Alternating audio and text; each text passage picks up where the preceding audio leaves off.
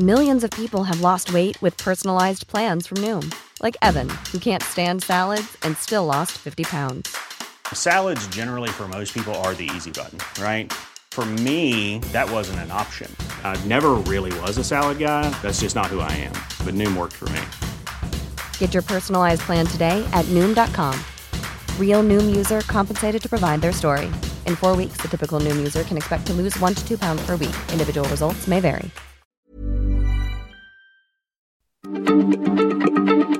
Heraldo Radio, la H se lee, se comparte, se ve y ahora también se escucha.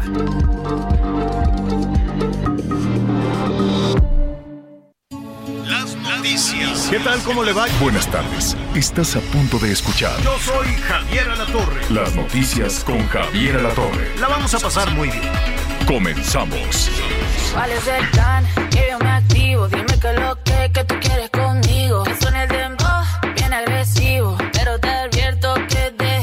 corazón en la casa. No es la primera vez que esto me pasa. A ti tú lo he visto muchas veces. Por más que disimule, ya lo sé, sé, sé. Se te nota que quieres de mi boca. Cuidado que si te toca, no quieres parar. Ay, ay. Bueno, así con reggaetón. Así con reggaetón vamos a, a recibirlo. Es este Guainá o Guainá. Debe ser Guainá. Y Lele. Entonces, eh, la canción está muy buena. Tengo que ser honesto, Anita Lomelí. Yo no la conocía. Yo no conozco tampoco ni a Lel- Lele o Lele, ni a Guainá. Lele. Entonces, este, Guainá. me voy a ir a comprar un disco. No, pero es que tiene doble A. Y, Pues si tienes razón, si lo leemos bien, sería Guainá, pero pues quítale una. Ya ves que aquí todo es este. Guainá, Guainá. Bueno, Como me voy slang. a comprar algo de, de, ¿cómo se llama? De estos personajes que se acaban de casar. este, Guapísima ella, ¿ya la viste? No, no la conozco, no tengo el gusto, no, No. me llegó la invitación. Sé sí te llegó, pero luego no abres los correos, Javier. Ah, bueno, si me la mandaron por correo, pues no. sí, Fíjate ya que- les dije que te tardas. Ya Que- sé, que me son muchos. muchísimo, me da mucha pena de, este en muchas ocasiones porque pues andas, corre para acá, corre para allá y, y, este y pues no no no no me da mucho tiempo de abrir los correos. No, el correo Pero fue un bodón, fue un bodón, Javier. fue un bodón porque ¿dónde fue? Sí. Bueno, ella es sobrina de Chayán, para empezar. Sí. Y, y luego estos chicos se conocieron cantando una canción y ¡pum! que se enamoran. Cantaron juntos y se enamoraron. Con una Y canción. Ah, mira qué suave. Muy bien, está Así, bueno. con esta que estamos escuchando. A ver, ponle poquito, productor. Y esa es como para enamorarse. Bueno, ok. Ellos se enamoraron. Pero, pero Imagínate fue. que te cante, te lleven serenata y te canten reggaetón y entonces ya, ¿no? Es que como es pegadito y así cachondoncito, pues la verdad sí puedes llegar a enamorarte. Ah, Pero ok. aquí el chiste, es, el asunto es que ella, modelo, influencer, cantante venezolana, muy guapa, y pues a su boda fueron eh. Ya- eh, Sebastián Yatra, Natalia Jiménez, Chayanne cantó el vals de la boda. Eso, yo, bueno, de verdad, de verdad, qué cosa tan increíble. Qué Paris bueno. Hilton, ya te dije, de Sebastián Yatra ya, de Becky G, Nati Natasha, Ricky y Mau Montaner, entre otros. Bueno, pues qué bueno. Al rato me dices que, que les dieron, en fin, porque ya casarse por estas fechas. Bueno, ahorita no, la temporada de bodas es hasta quién sabe cuándo, ¿no? Todavía falta. Es más, los No, ponen casi siempre hacia fin de año. O se casan todo el año. Con eso de la pandemia se desataron las bodas. Qué bueno. Bueno, qué gusto, qué gusto saludarlo esta tarde, una tarde calientita. Dicen que probablemente se rompa récord, dicen que probablemente la Ciudad de México pueda alcanzar una temperatura superior a los 30 este, y ya es de considerar. Entonces, imagínate sin agua y con un calorón. El asunto, el asunto puede ser muy complicado. El transporte público, pues, eh, es eh, con este, con este calor. Si estamos a, a, a 30 o por encima de 30, pues eh, calcúlele que los vagones del metro pueden llegar a por arriba de 40 grados centígrados. Entonces sí, el deficiente transporte público más el calor más la falta de agua no no no se ve muy bien. Ayer estuvimos hablando ya con los responsables del sistema de aguas en la Ciudad de México, ¿no? Dicen que es, es un, un, tema de que las presas de abastecimiento de agua a la Ciudad de México están inusualmente secas. El sistema Cutzamala, ¿no? Está entregando muy poco, o, bueno, sigue entregando, pero mucho menos que en los años anteriores. Así es que la situación vendrá complicada, vendrá difícil, habrá que cuidar el agua.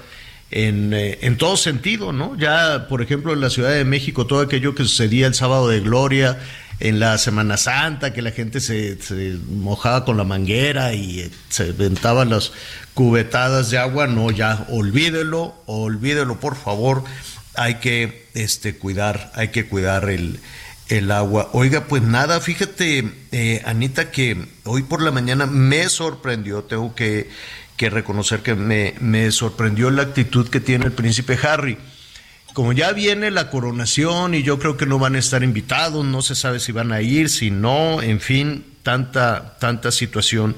Y el príncipe Harry, pues la verdad es que no, no, no lo ha pasado eh, muy bien y ahora pues él ha hecho público todo su pues toda su pena, todo su batallar, ¿no? En, eh, desde que era chiquito, desde que era niño, entonces eh, escribió un libro que se convirtió pues en una cosa, este, pues llamó muchísimo la atención donde va contando su vida y eso pues provocó que, que se enemistara pues con, con William, William y con, y con el rey, en fin. Pero a lo que voy es que eh, anunciaron en la, en la televisión española que iban a tener una... Hazte de cuenta que un famoso, hazte de cuenta que, pues en México los famosos son los políticos, ¿no? Hazte de cuenta que una corcholata, que una corcholata anuncian va a haber terapia de la corcholata. ¿Quién, quién tú quieres? ¿De, de, de Marcelo? Augusto? De, ¿eh? de Adán Augusto, Augusto, de quien tú quieras. Va a ir con su psiquiatra en vivo en una terapia eh, a la, en la que usted puede escuchar todo. Pues digo, te mueve un poquito te mueve un poquito el morbo, ¿no? De ir, oye, pues de que como... Sí, pero entonces no es terapia, es un show, ¿no? No, no, era terapia, terapia, porque es con un especialista. ¿Terapia de Harry? ¿Para Harry? La terapia de Harry es con un médico que lo trató, el médico que le ha estado ayudando a salir adelante de todos sus, sus problemas, sus, sus, sus traumas y todo este tipo de cosas. El doctor es muy famoso, es de mucho prestigio, se llama Gabor Maite, o Maite. Entonces, este, él escribió un libro, entonces dice, si tú compras el libro en la compra de un libro que él, que él acaba de escribir, pues puedes eh, asistir en línea a la sesión de terapia que duró como una hora con el príncipe Harry y habló de todo, de cómo lo maltrataba su papá, de cómo entró en el mundo de las drogas un poco por diversión, de cómo se sentía muy bien con el asunto de las drogas, de cómo él mismo, este, tratando de contar todas sus, sus, penas, está tratando de ayudar a las personas de que salgan adelante. Un asunto muy complicado y, y, la verdad es que al principio sospechas. Dices, no hombre, aquí al príncipe le dieron una lana para que siga exhibiendo su, su, sus penas pero no, al parecer no fue así y al parecer, o sea, de la manera en que, en que lo explica, pues eh, eh, resulta muy, muy convincente, ¿no?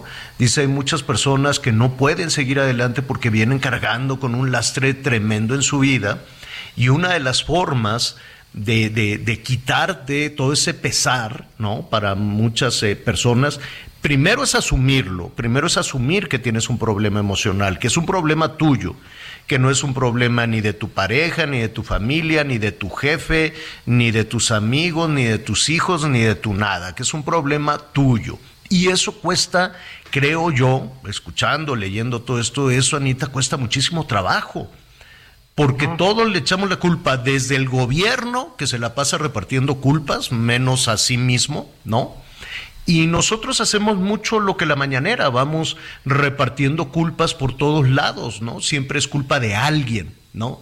Siempre es culpa, este, no sé, del papá, de la mamá, del marido, de la esposa, de los hijos, del casero, es culpa del gobierno, es, siempre es culpa de alguien.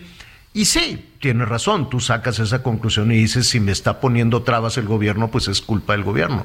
Pero en muchas ocasiones desplazamos y decimos, es que eh, me siento así por culpa de alguien.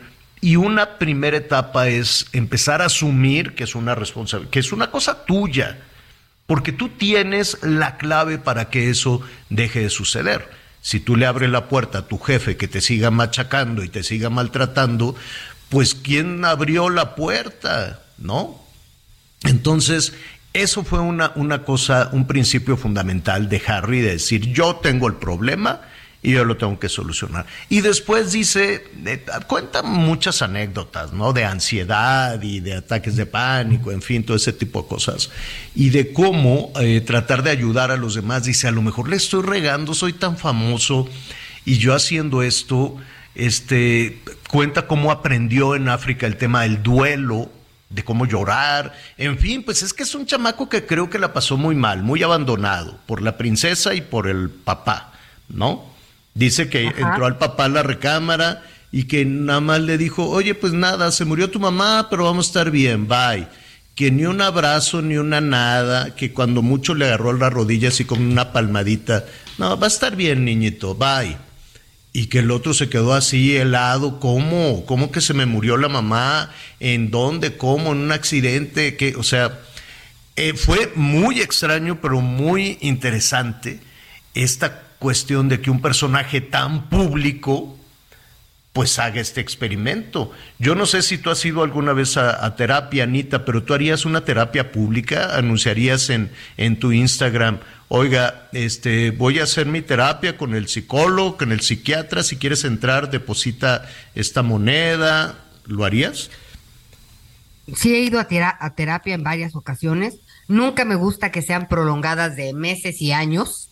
este, no, no, no. Este, tengo un objetivo concreto, lo trabajo, este, siento que lo supero y con permiso, pero no tendría el valor de este, hacerlo público.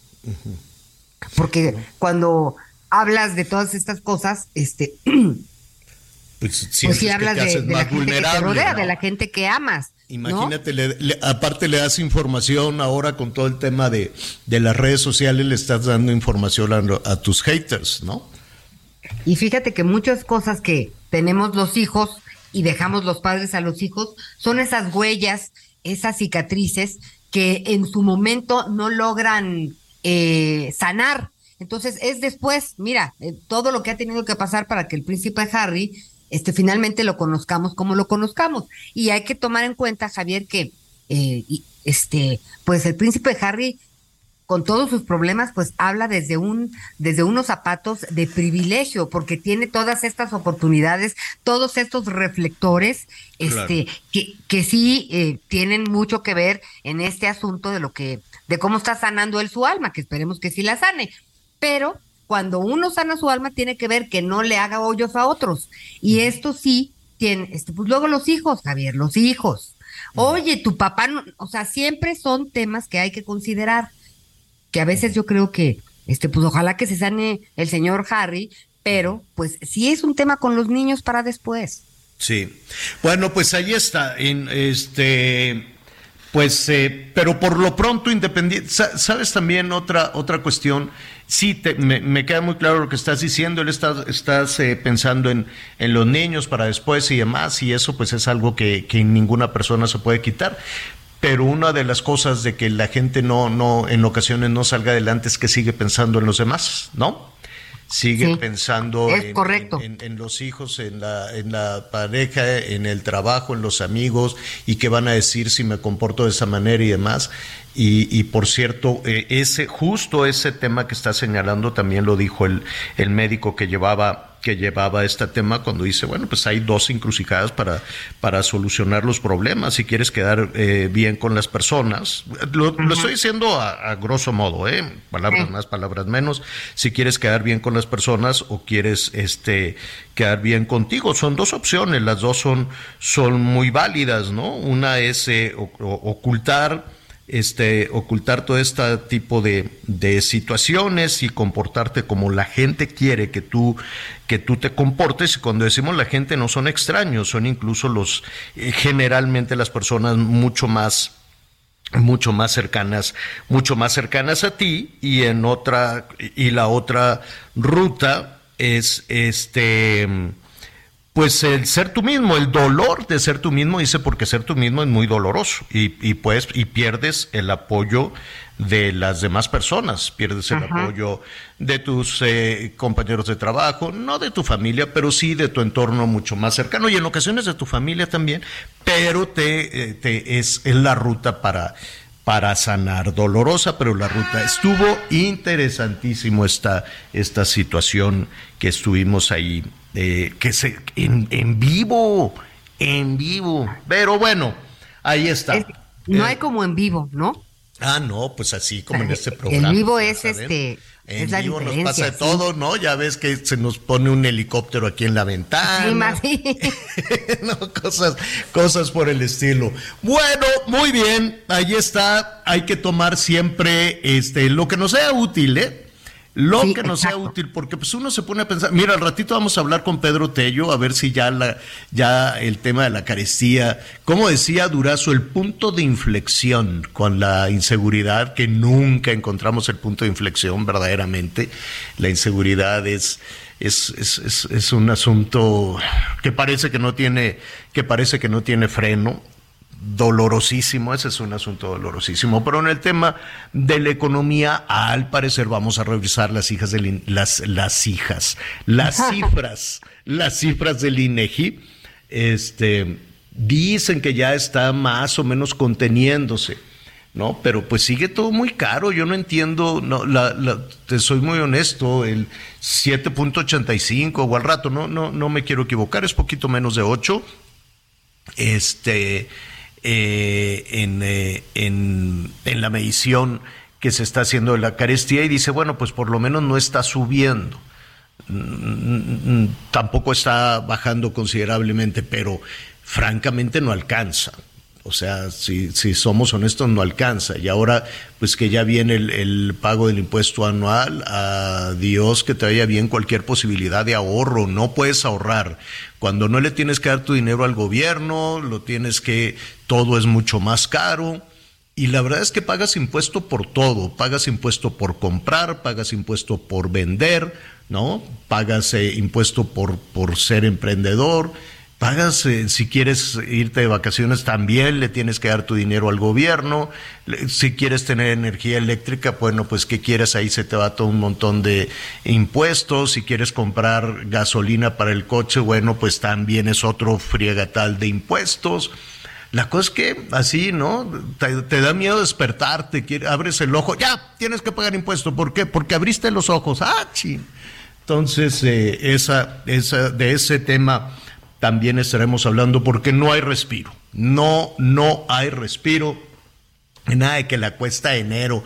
No, es una cuesta que arrancó en el 2019 y la verdad es que no la, no, no la hemos visto.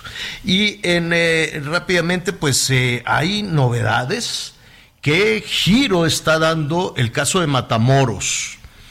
¿Qué giro está dando el caso de Matamoros, Anita? Porque este, pues ahí eh, siguen sucediendo cosas. A ver, uno, los, ya ves que surgió esta versión de que, de, que fue, que, decían una equivocación, un malentendido. ¿Cómo? Los malosos creían que eran malosos, ¿no? Entonces por eso los secuestraron. Pero la, la duda que surgió era cómo los responsables de la seguridad pública del país supieron que los malosos se equivocaron. ¿Por qué dijeron eso desde el día uno? ¿Cómo, lo supieron? ¿Quién les dijo? ¿No? ¿Quién les dijo, oye, pues fíjate que me equivoqué? ¿no? Eso, eso sonó muy raro. Y a la pregunta, oiga, pues muy bien, este señor fiscal, pero ¿quién le dijo a usted que los malosos se equivocaron y que no querían hacer eso? ¿Cómo lo supiste? Ahí hay una gran duda. Que mataron a unos de sus este mismos delincuentes, ¿no? De sus compañeros. Ah, bueno, entregaron después, ¿no? Primero fue eso. Y la gran duda es, ¿y cómo lo supiste? ¿Quién te dijo? ¿Quién te dijo que, que fue un malentendido? Y después, eh, pues eh, este, eh, ayer por la, por la noche, en una pick-up negra, entregaron a cinco, así amarrados, descamisados, los dejaron con una nota.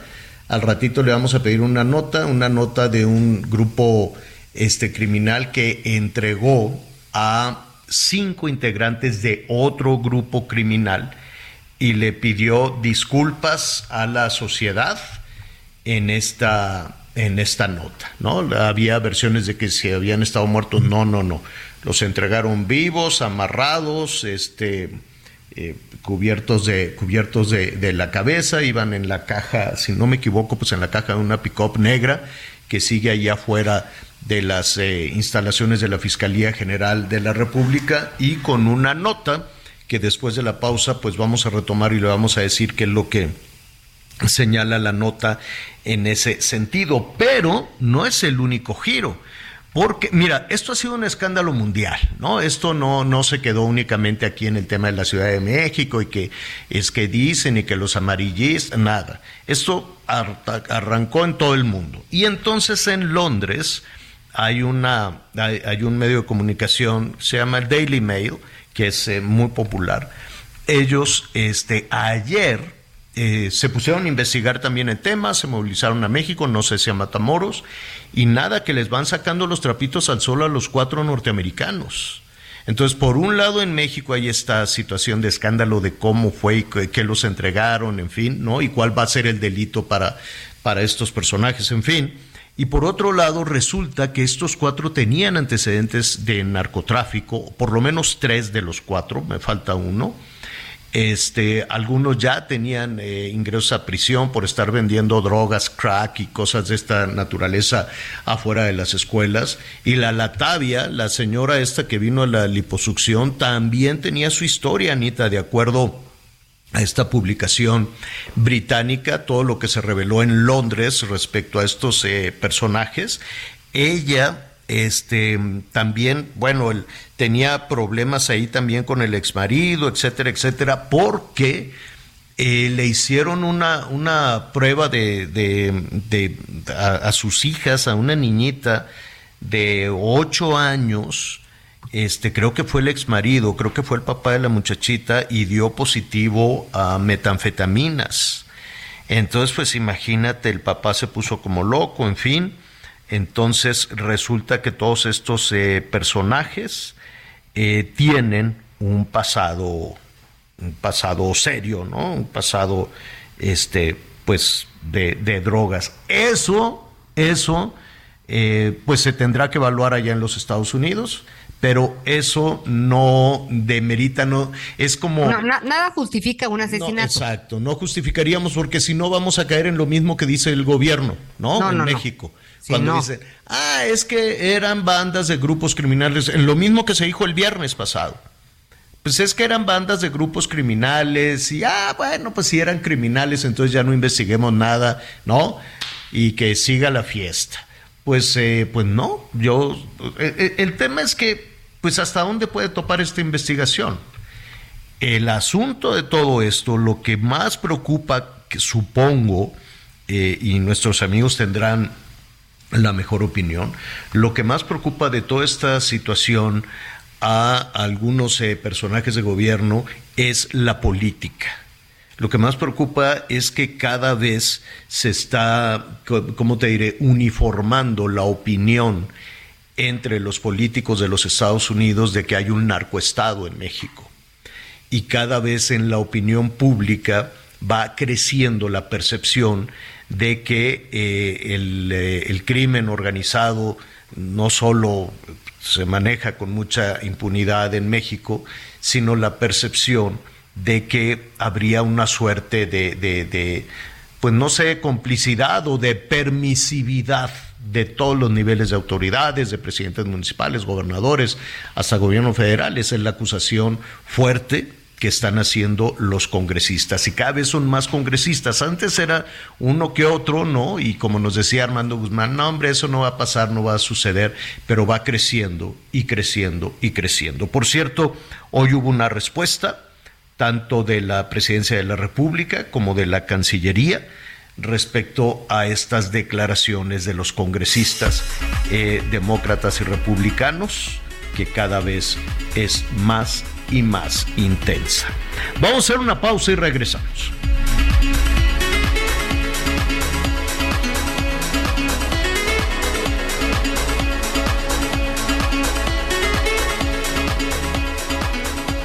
Conéctate con Javier a través de Twitter, arroba javier-alatón. Sigue con nosotros. Volvemos con más noticias. Antes que los demás. Heraldo Radio, la H se lee, se comparte, se ve y ahora también se escucha.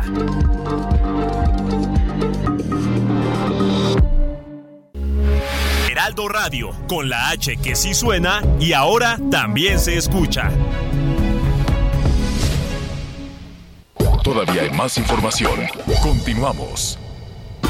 Las noticias en resumen. La Secretaría de Gobierno y la Secretaría de Seguridad Ciudadana de la Ciudad de México estimaron una asistencia de 90 mil personas en las manifestaciones del día de ayer por el Día Internacional de la Mujer. Informaron que se brindó asistencia médica a un total de 37 personas por insolación, golpes y torceduras. Así también atendieron a 24 mujeres policías. Esta mañana se registró un incendio en la zona de la carretera a Chapala, en Jalisco. El fuego arrasó con un predio que era usado como bodega en Tarimas, en donde también había varios vehículos estacionados. El siniestro no dejó víctimas, solo daños materiales. Colectivos de feministas en Nuevo León exigieron a las autoridades estatales extender la alerta de género en todo el estado, principalmente a los municipios de García, Escobedo y Ciénega de Flores. Hoy el dólar se compra en 17 pesos con 49 centavos y se vende en 18 con 49. Muy bien, gracias, gracias Anita. Bueno, pues le digo que esta situación de Matamoros sigue dando giros.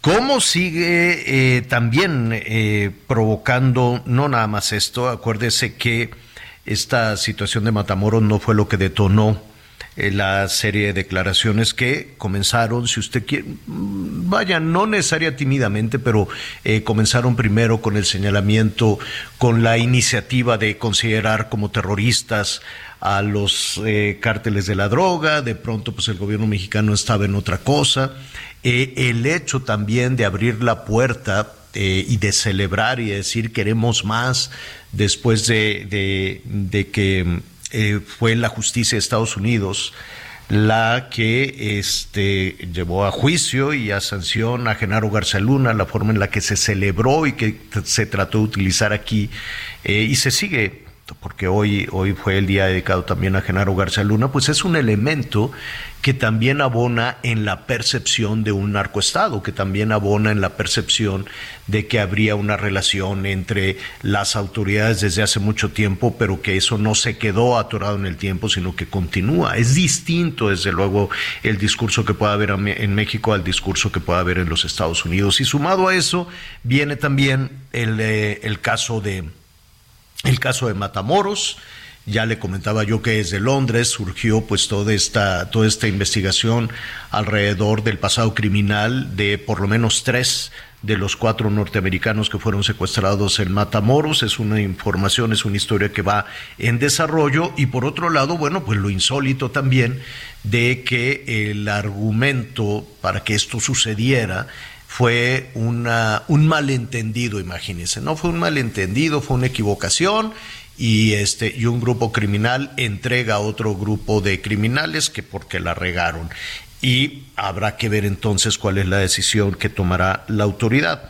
En medio de todo esto va aumentando políticamente las... Eh, yo, hay, que, hay que poner otro elemento, ¿no?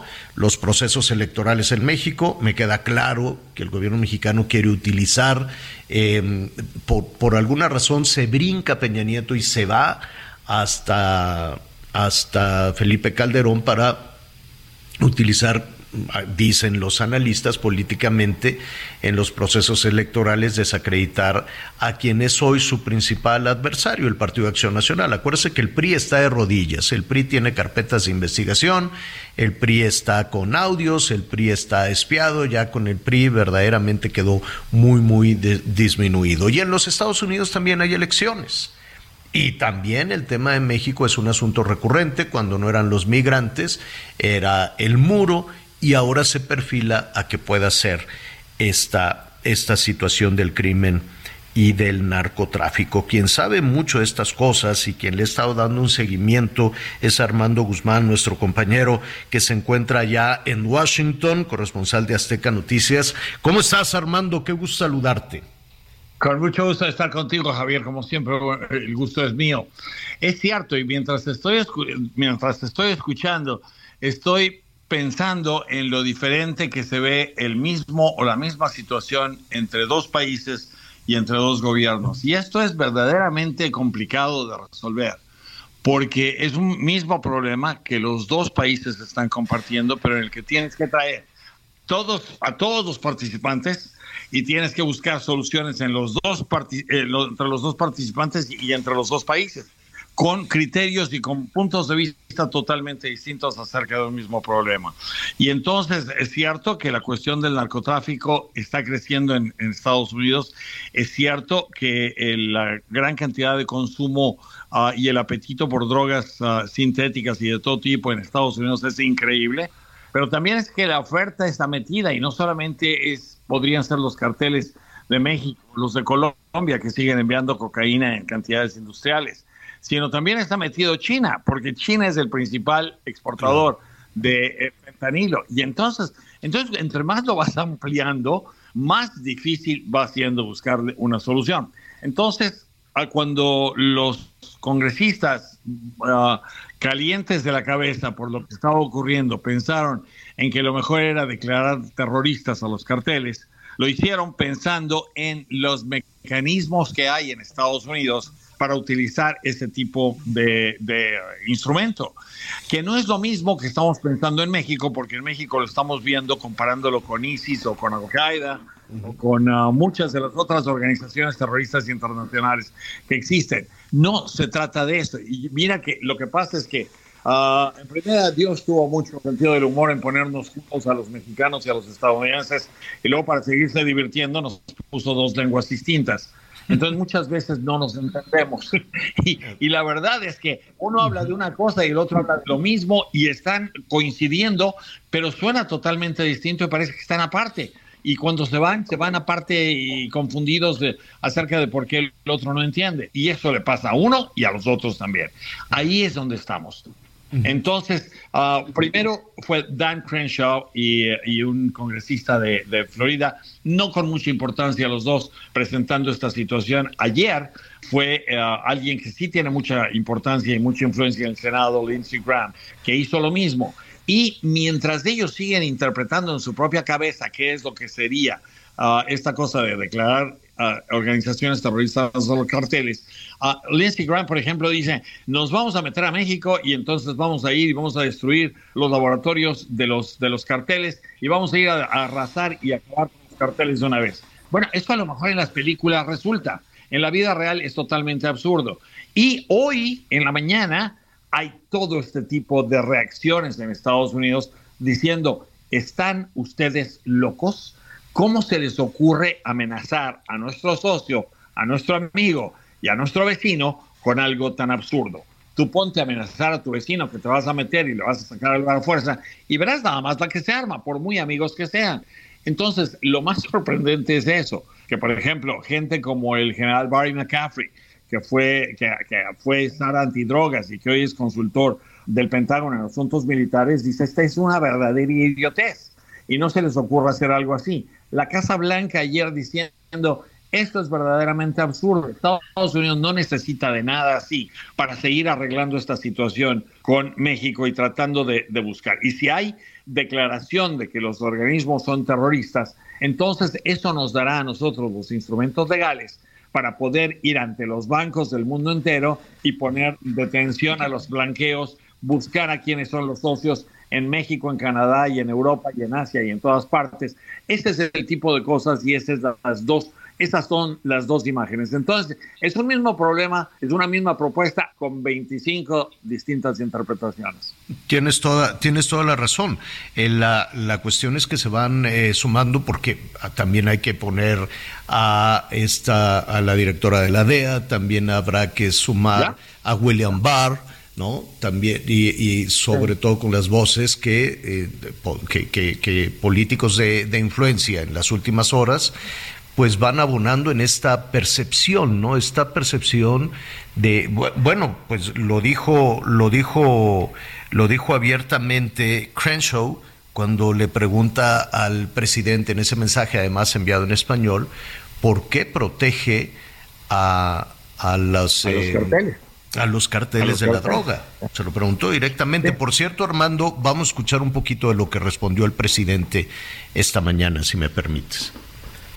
Planteó de que van a presentar una iniciativa para que las Fuerzas Armadas de Estados Unidos intervengan en México para el combate al narcotráfico, en especial para evitar, según él, que llegue de México el fentanilo a Estados Unidos. De una vez fijamos postura nosotros no vamos a permitir que intervenga ningún gobierno extranjero, y mucho menos que intervengan Fuerzas Armadas de un gobierno extranjero en nuestro territorio. Y desde hoy vamos a iniciar una campaña de información a los mexicanos que viven, trabajan en Estados Unidos y a todos los hispanos para informarles lo que estamos haciendo en México y cómo esta iniciativa de los republicanos además de irresponsable, es una ofensa al pueblo de México, una falta de respeto a nuestra independencia, a nuestra soberanía. Y si no cambian su actitud y piensan que van a utilizar a México por sus propósitos propagandísticos, electoreros, politiqueros, nosotros vamos a llamar a que no se vote por ese partido, por intervencionista, inhumano, hipócrita y corrupto porque lo que dijo ayer este senador no lo admitimos. Inhumano, hipócrita y qué más, corrupto creo, porque esa es una palabra que, siempre se le, se le pone, este, bueno, inhumano, corrupto, intervencionista y además eh, el gobierno mexicano hará una campaña en contra de los republicanos. ¿Qué impacto crees que pueda tener? Ninguno. Lo que pasa, lo que sí podría tener impacto es si lo hacemos en inglés.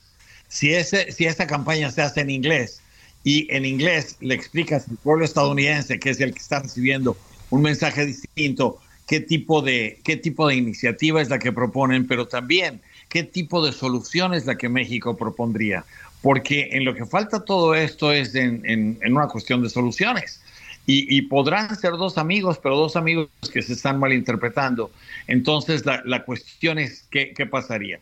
Yo no sé si el, pueblo hispano y el pueblo latino de Estados Unidos, porque está también muy dividido en cuanto a esta misma cuestión, ah, haría caso de algo así para, para votar o para no votar con los republicanos o no. Le voy a decir, una de las cuestiones que tristemente existe es que si tú haces una campaña en contra de Estados Unidos y es una campaña política, la vas a ganar si haces una campaña en Estados Unidos en contra del gobierno de México, lo vas a ganar también. Entonces, teniendo ese antecedente de que hay una división tan grande, yo creo que sería muy importante que se hicieran las aclaraciones entre los dos gobiernos. Y te voy a decir, yo jamás había visto la necesidad de que hubiera una reunión de congresos y una reunión de presidentes como ahora, porque estamos hablando de una misma situación con dos tipos de interpretaciones. Y lo que ocurre es que el gobierno aquí en Estados Unidos está diciendo, nosotros están del mismo lado del presidente. Nosotros no podemos insultar a nadie diciendo que nos vamos a meter con las, con las armas. No lo podemos hacer. Pero de que tenemos que hacer algo y de que lo podemos hacer juntos, eso sí se puede hacer. Y entonces la cuestión es que nos sentemos y digamos, ¿qué puedes hacer tú? ¿Qué puedo hacer yo? Y entonces a ver si salimos de todo esto, porque de, otra manera la impresión que, que, da el gobierno de México es que está protegiendo a los carteles ah, y que está eh, tirando una cortina de humo para no llegar a una solución, que estoy seguro que no es el caso. estoy seguro que el señor presidente de México quiere solucionar esto también. Entonces, la cuestión es que se pongan de acuerdo y que se hablen de una, de una, misma, de una misma forma. Ah, yo había preparado algo con el, con el eh, congresista Crenshaw acerca de lo que él directamente dice en, en, todo esto. Pero él lo que dice es, nosotros queremos sentarnos, señor presidente, con usted y decirle qué es lo que proponemos. Y usted también nos dirá, y entonces vemos. ¿Quieres, ah, ¿quieres escuchar a Crenshaw? sí, sí, yo lo tengo aquí también, pero sí, adelante, adelante. A ver, Lo escuchamos para que la gente sepa. Hoy quiero dirigir este mensaje al presidente de México, Andrés Manuel López Obrador. Señor presidente, usted recientemente criticó mi plan para autorizar la fuerza militar contra los carteles. Los mismos carteles que han aterrorizado y asesinado al pueblo mexicano durante los últimos 20 años. Los mismos carteles que recientemente asesinaron a dos ciudadanos estadounidenses. Los mismos carteles que recientemente comenzaron a traficar fentanilo a mi país, lo cual ha desencadenado el envenenamiento masivo de más de 70 mil estadounidenses por año. Esto es un problema de envenenamiento masivo de los ciudadanos de Estados Unidos y los carteles son los directamente responsables. Mis preguntas para usted son las siguientes. ¿Por qué rechaza la ayuda de los Estados Unidos? ¿Por qué protege a los carteles? Ellos son tu enemigo y los Estados Unidos son su amigo. Lo único que busco es el éxito de México y una mejor vida para el pueblo mexicano. Podemos ayudarles si nos deja si nos permite brindarle ayuda con nuestros vastos recursos y capacidades, podemos acabar con la violencia de los carteles de una vez y por todas. Ha sido suficiente. No podemos permitir que esto continúe. Esto no se trata de nosotras contra usted. Esto es Estados Unidos y México luchando juntos contra un enemigo común, los carteles. Y no queremos pelear esta batalla solos.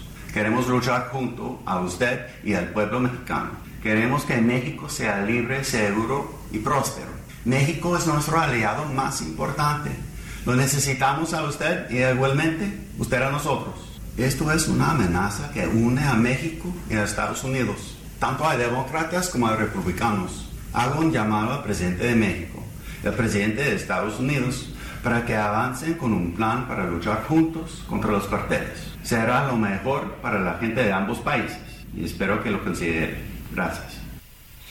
Pues eh, tienes toda la razón, Armando. Parece que no nos escuchamos, ¿no? Parece que, no, Que, se va bordando sobre el mismo tema que efectivamente compete a todos, pero pues la respuesta eh, fue contundente y dura desde eh, la Ciudad de México. Cierto. Ahora te voy a decir, imagínate tú que esto que acabamos de oír en español, este congresista lo pone en inglés y eso es lo que escuchan la gente de los Estados Unidos. Entonces, la gente de Estados Unidos escucha esto y después escucha una respuesta del señor presidente de México y entonces dicen, bueno, ¿quién tiene razón? Porque estamos hablando de dos cosas totalmente distintas. Y yo no encuentro los insultos ni por ningún lado, sino al contrario. Entonces, por eso es que muchas veces hay esta impresión de que, de que se está protegiendo a los carteles y todo el mundo dice, bueno, ¿por qué? Entonces, ¿qué es lo mismo que está preguntando Crenshaw? Ah, y, es una forma muy, muy, ¿qué te diré? Muy racional en la que Crenshaw puso las, las cosas. La forma en la, en la que el senador Graham hizo su propuesta de ayer es absurda, es cruda, es insultante, es todo, todo lo demás. Y él, y Bram es el que está hablando de irse a meter y a destruir los, los laboratorios. En esta, lo que están diciendo es, ¿por qué no proponemos los dos algo y, vamos a, y, lo tomamos? Entonces, ahí es donde estamos. Exactamente. Qué, qué, qué complicación, pero bueno, ya se va llegando a un punto intermedio. Armando Guzmán, desde Washington, como siempre, muchísimas gracias. Te, te escuchamos y te vemos hoy por la noche en Hechos. Muchas gracias, Javier. Como siempre, mucho, muchas gracias, mucho gusto. Mm, gracias, gracias.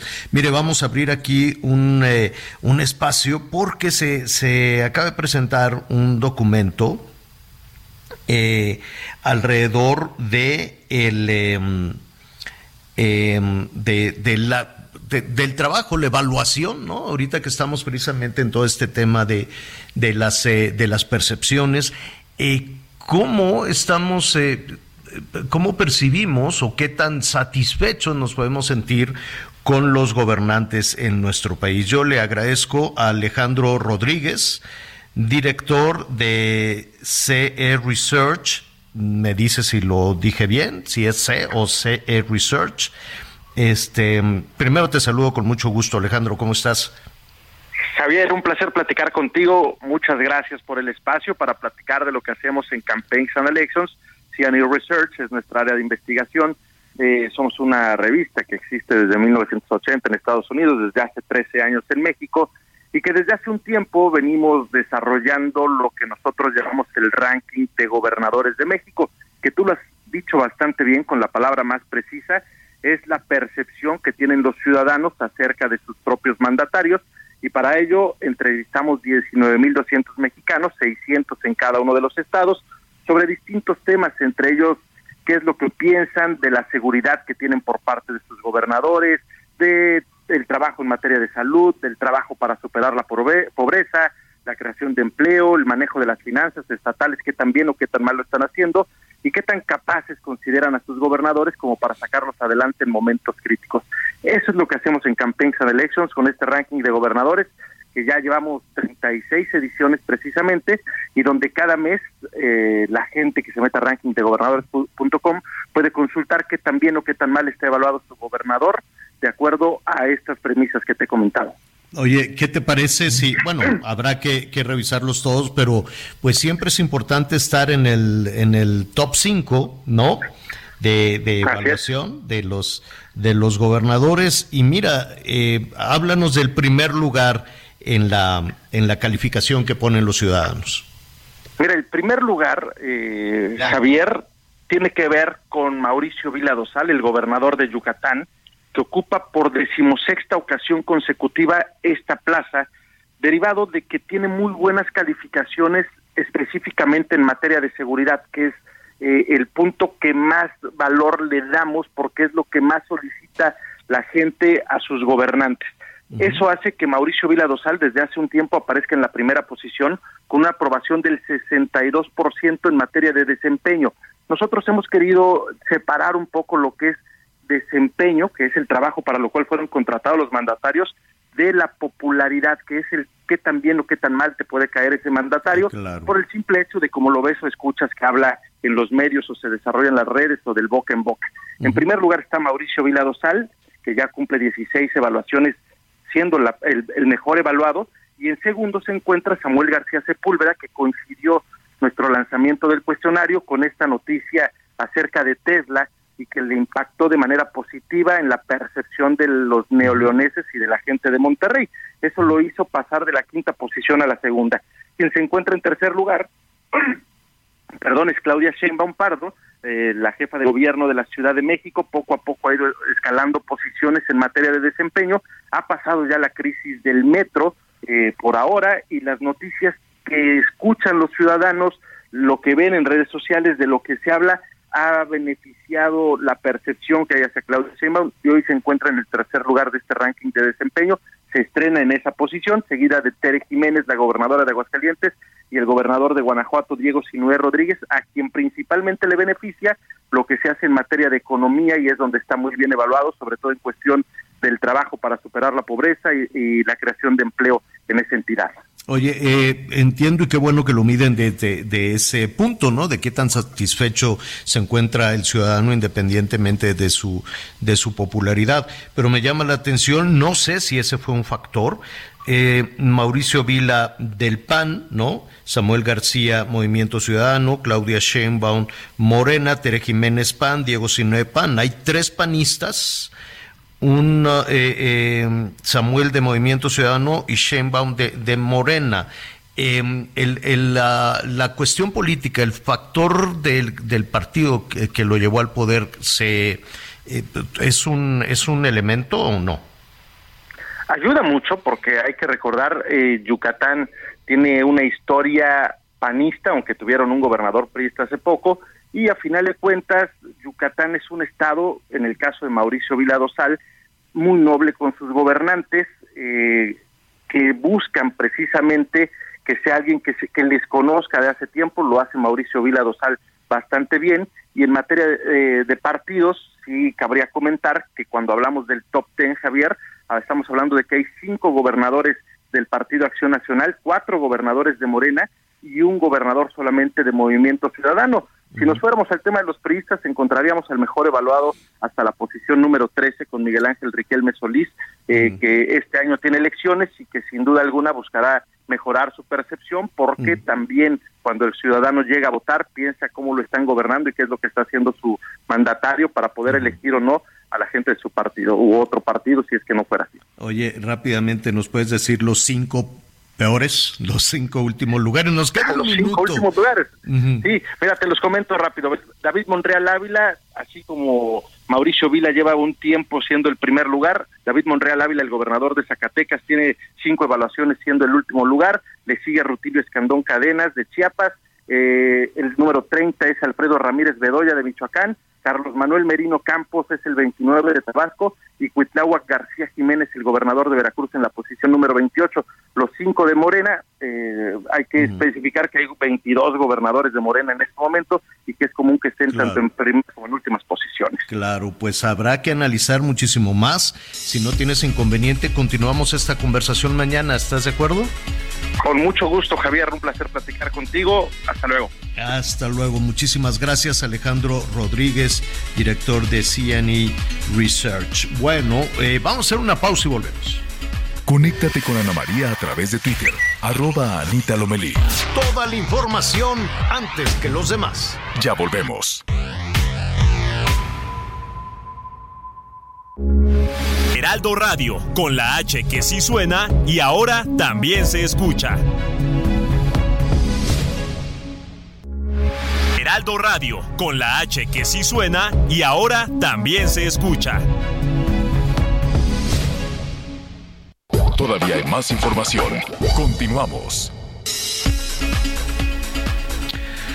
Bueno, eh, pues ya queremos un respiro, ya lo comentábamos eh, al, eh, al, principio, Anita, queremos un, un respiro en los gastos. Qué barbaridad, ¿no? No hay día en que, ah, que hay que pagar esto, hay que pagar el otro, hay que pagar aquello, hay que pagarle al gobierno, ¿no? Eh, y la cosa es que, pues, no, no, no, no se siente un respiro, aunque nos digan el INEGI, no, ya se, se de, desaceleró pues ojalá esa desacelerada se sintiera como un respiro también para los consumidores. Pero el que sabe todo esto y que nos contará eh, si efectivamente ya estamos llegando a un punto donde pueda descender la carestía, es Pedro Tello, a quien saludo como siempre con muchísimo gusto. Pedro, ¿cómo estás?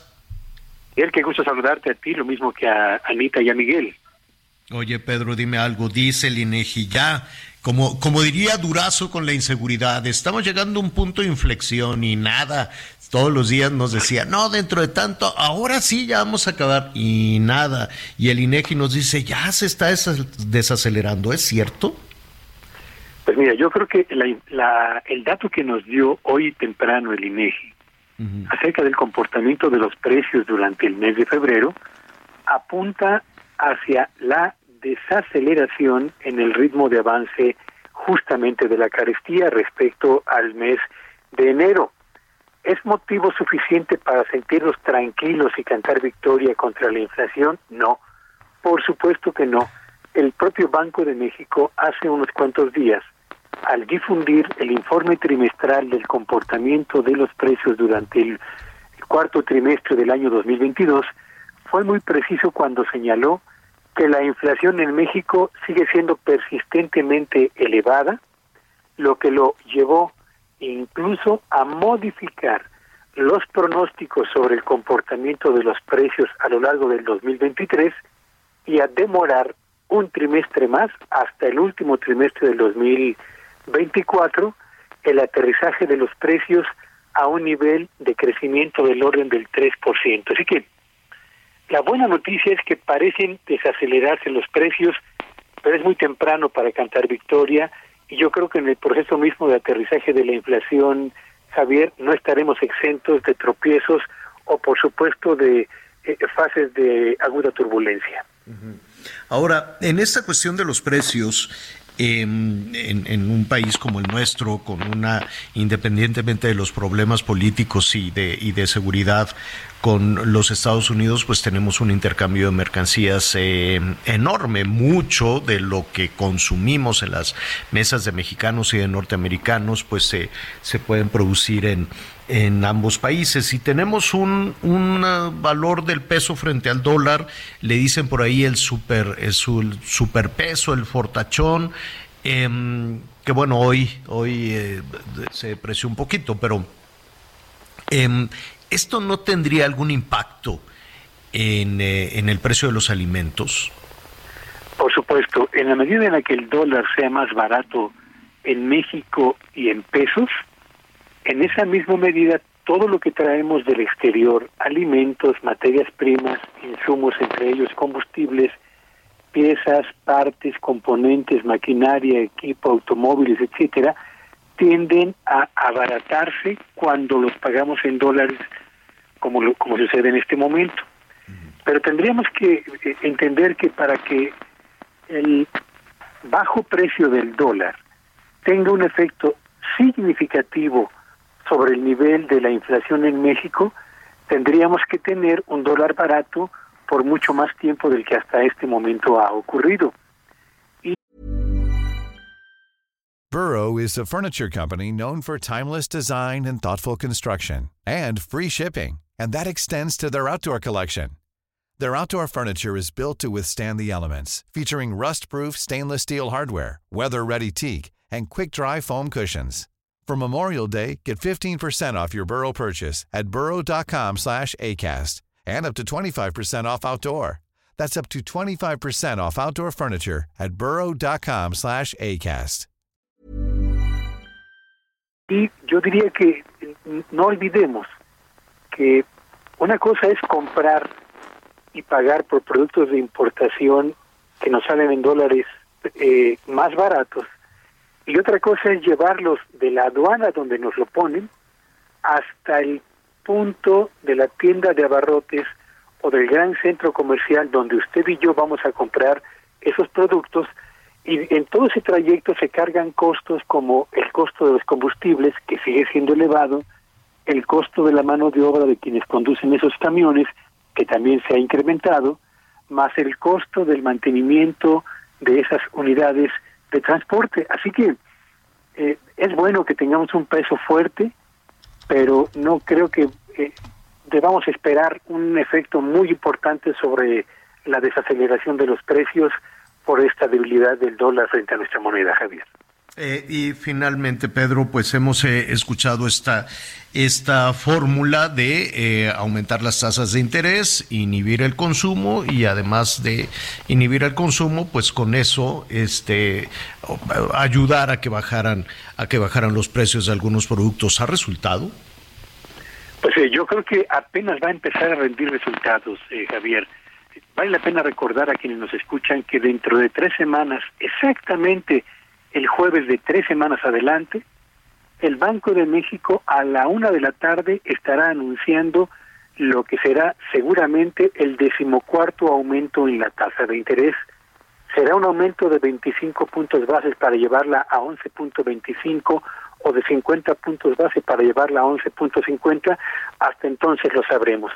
Pero el hecho es que en este momento el crédito, el crédito al consumo, es decir, el que tiene que ver con créditos personales, créditos de nómina, uso de la tarjeta de crédito, el crédito automotriz fundamentalmente, sigue siendo hasta el último dato disponible que corresponde al mes de enero, el que crece con mayor dinamismo en la economía mexicana. En otras palabras, el aumento en las tasas de interés todavía no es lo suficientemente fuerte como para frenar el avance del crédito que se mantiene como una fuente importante para la compra de bienes y servicios, Javier.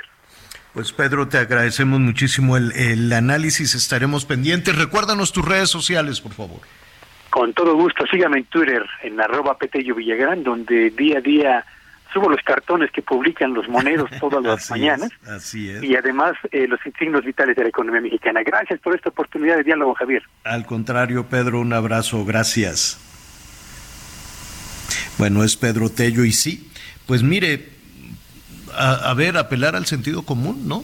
Este, revisar, eh, podemos en, en, en esta, ¿cómo, cómo le dicen? Este, este, gasto hormiga que de pronto no nos damos cuenta, ¿no? Que ahí definitivamente las jefas eh, de familia, los jefes de familia somos un poquito más torpes con ese tema, pero las jefas de familia pueden revisar un poquito mejor qué tipo de alimentos se pueden, eh, sobran un poquito, entonces se puede, se puede recortar, qué, qué productos son de temporada, qué, qué posibilidad del antojo, pues tampoco se habrá que frenarse de los antojos, nada más que hay que, hay que ser un poquito creativo también con ese, con ese tema, con este asunto de los gastos, porque si no, el tema, el tema nos puede, nos puede aprender a ahorrar, ¿no? Creo que esa es la clave. Y es dificilísimo, todos queremos ahorrar, Miguel, pero es un asunto complejo. Es un asunto difícil y más siempre pensamos, bueno, pues ya nada más acabando enero, bueno, pues ya nada más acabando febrero, bueno, pues ya vamos casi a la mitad de marzo, ¿no? El tema de aprender a ahorrar siempre será importante y válido. A mí a veces mi esposo me dice, oye, yo creo que hay que bajarle a los gastos. Y entonces le digo, ok, yo le entro y le doy la lista del súper, lo que consumimos, los gastos de las gasolinas, bla, bla, bla, el gas, bla, bla. Y le dije, si tú me dices de qué prescindimos, pues yo, adelante, porque ya más, este, yo ya no puedo, o sea, a mí yo ya no me salen las cuadraturas de estírale, estírale, ya no me salen. Pues sí, pues eso sí, los ingresos siguen siendo más o menos iguales. Eh, ¿Tú por dónde le ahorrarías, Miguel? Fíjate que este en gasolina, en gasolina es en donde hemos buscado una forma de ahorro y les voy a contar qué es lo que estamos haciendo. Estamos compartiendo el vehículo. Aquí en la zona en donde vivimos hay cuatro jóvenes que están en la misma universidad. Una semana los llevamos nosotros, otra semana otro papá, otra semana otro papá, y de esta manera el vehículo que se utilizaba durante un mes en ese mismo recorrido, ya nada más lo, estamos haciendo a la semana y hemos estado haciendo cuentas y además de que también le bajamos un poquito al tráfico porque aquí se busca mucho eso de que no se llegue a convertir en una locura de tráfico, le buscamos en, el, en la parte de compartir. Si nos ponemos a revisar en esa parte de los vehículos, en verdad es en donde podemos hacerlo. Digo, ¿cuál es la ventaja acá? Que como son muy pocas opciones de escuelas, pues es muy fácil que en tu comunidad encuentres eh, dos o tres o cuatro jóvenes y seguramente aquí hay muchos más, pero bueno, hay cuatro muy cercanos que van a la misma universidad. Entonces es Valentina con los tres amigos más y es de llevarlos y dejarlos, incluso también cuando salen, ¿eh? Cuando salen aquí los papás nos organizamos, yo los llevo y tú los traes. Y esa es una forma en la que hemos encontrado este un poco de ahorro. Oigan, bueno, sí, sí, tienes toda la razón. El tema de la gasolina. Pero sabes que en la, en la Ciudad de México no sí, es complicadísimo. Eh, ¿Sabes con qué se gasta muchísima gasolina? Con los topes, los baches, sí. los vados y este y los semáforos que no, no funcionan, o sea, cuando ponen y yo sé que lo hacen de buena fe, de buena voluntad algunos agentes de tránsito, pero se les empieza a atorar y atorar y atorar y es un gastadero de gasolina. Y con los baches también, ¿no? Porque cada bache tienes que frenar y acelerar. Y luego otra vez el tope y tienes que frenar y acelerar. No, eh, creo que los topes es un invento mexicano, ¿verdad? No lo he visto cuando hemos trabajado en alguna, en alguna parte del mundo, no, no, no veo no. topes. Creo que Por ejemplo, eso... en Estados Unidos, eh, allá hay pasos Es que sabes que es cultural, Javier. En Estados Unidos tú ves una cebra, que sabes que es un paso peatonal, la gente se detiene en automático, señor. Uh -huh. En automático. No tienes que ponerle tope. Allá sí se respetan los, la, la, las velocidades permitidas en las zonas escolares y todo. Creo que es una parte cultural y regresamos al tema de toda la vida. Voy a parecer disco rayado. Es un tema de impunidad. ¿Por qué la gente no respeta los límites de velocidad? Porque no pasa absolutamente nada. ¿Por qué la gente no respeta los pasos peatonales? Porque no pasa absolutamente nada. Y si te llegan a cachar, sabes que lo vas a arreglar con un 50, 100, 200 pesos, porque además tenemos un problema de corrupción impresionante. Corrupción e impunidad creo que tiene que ver mucho con este tema que estás abordando. Oigan, este, muy rápidamente en asuntos electorales, uy, van a hacer otro entripado ahí en el Palacio porque un tribunal ordenó restituir a Edmundo Jacobo Molina. ¿Quién es Edmundo Jacobo Molina? Era hasta cuándo entró, cuándo se aprobó esto del Plan B, a principios de esta semana o la semana pasada Bueno, recientemente se aprobó el plan B de la reforma electoral que, que, planeó el Ejecutivo y entonces, este, el primero, o sea, lo primeritito, yo creo que mucho de la esencia del plan B era correr a este funcionario del INE, del Instituto Nacional Electoral, y de manera fulminante, fuera, ¿no? ¿Por qué? Pues porque así ya se resuelve en el plan B, tú ya llevas muchos años ahí trabajando y entonces quedas fuera. Y resulta que ahora el tribunal ordenó restituir a Edmundo Jacobo. No sabe, vamos a ver cómo evoluciona esto, vamos a ver si regresa a su, a su trabajo, si estaría obligado a él. Secretario ejecutivo. Como secretario ejecutivo. Que en una de esas si dice, pues no, o sea, no queda claro si es una orden, ¿no? Una orden del, eh, del Tribunal eh, Administrativo que ordenó esta restitución de Edmundo Jacobo, o puede decir, ¿saben qué? Hasta aquí llegué, ya este, ahí nos ahí nos vemos en este en este tema la eh, que lo corrieran es era uno de los puntos medulares era uno de los puntos que estaba dispuesto en el famoso plan B de la reforma electoral. Entonces. Es que, es que, con la publicación de las primeras modificaciones al plan B electoral señalan que al implementarse y al entrar en vigor después de su publicación en el diario oficial, esta secretaría desaparecía.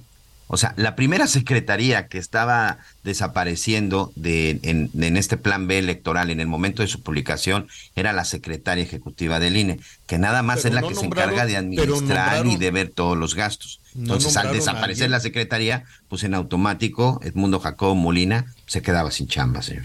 Bueno, pues ya le dicen que tiene que regresar y lo que no sé si está obligado a ello o dice ya, hasta aquí llegué, ya me voy a conseguir otro trabajo o me voy a la UAM o a ver o a ver qué.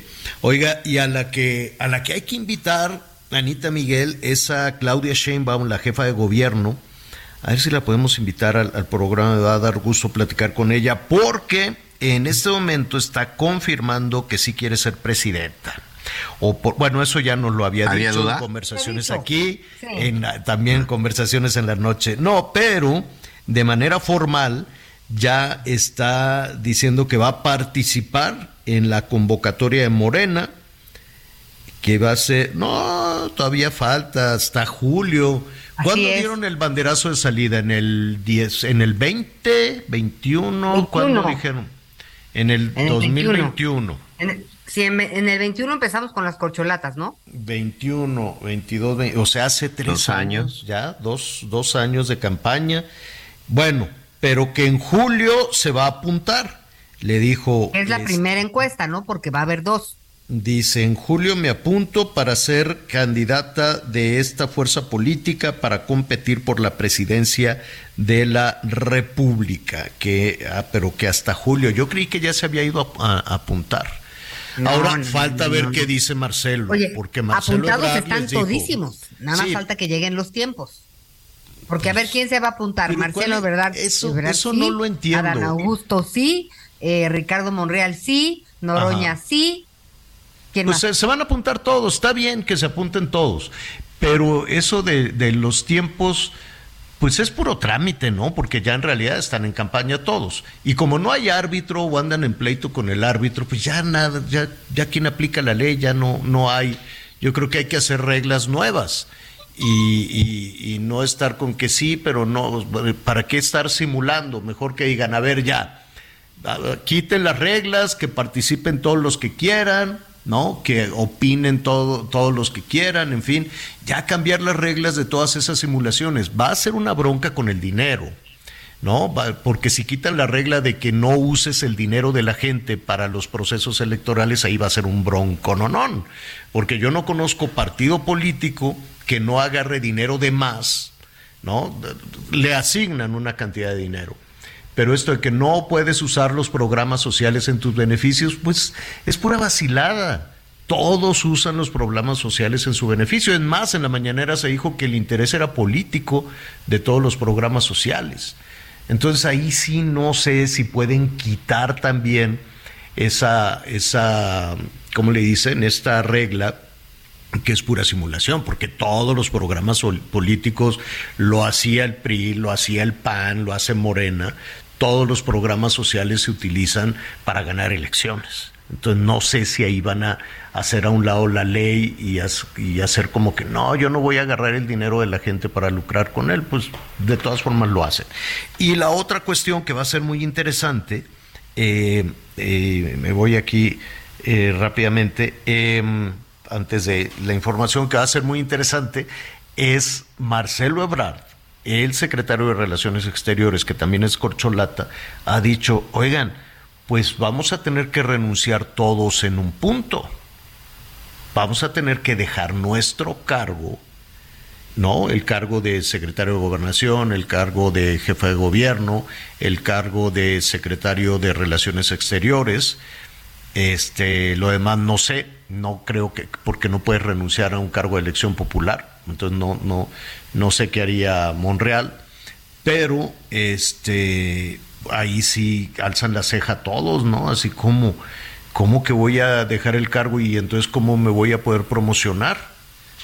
No va a ser tan sencillo, ¿no? ¿Cómo me voy a dar a conocer? ¿Cómo voy a hacer que la gente, que la gente me, me conozca? Eso, eso va a ser una complicación. Pero, pues, nuestra tarea es precisamente convocar y preguntarles a todos, no nada más a los de Morena también. De, de, la oposición, pues tiene razón, Anita, siempre lo dices, están muy desdibujados, ¿no? Levantan la mano, pero pues sí, pero pues no. Creo que Krill ya iba avanzando, creo que Santiago Krill iba avanzando muchísimo en, en las, eh, en las eh, preferencias, iba descollando un poquito más. Ahí está también Enrique de la Madrid, ahí está Lili Telles.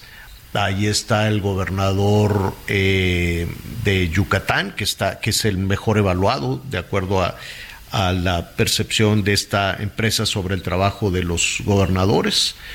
Este, pero es como muy, como, va como muy medido en, en, ese tema. Ah, y ahí está el otro gobernador, ¿no? Samuel, que sus bonos subieron, subieron muchísimo. Tesla, Ajá, subieron muchísimo, muchísimo sus bonos. En Oye, el que está muy abajo es Enrique Alfaro de Jalisco, ¿eh? Y también ha lanzado. ¿En qué lugar está? ¿en qué, lugar se fue Enrique Alfaro?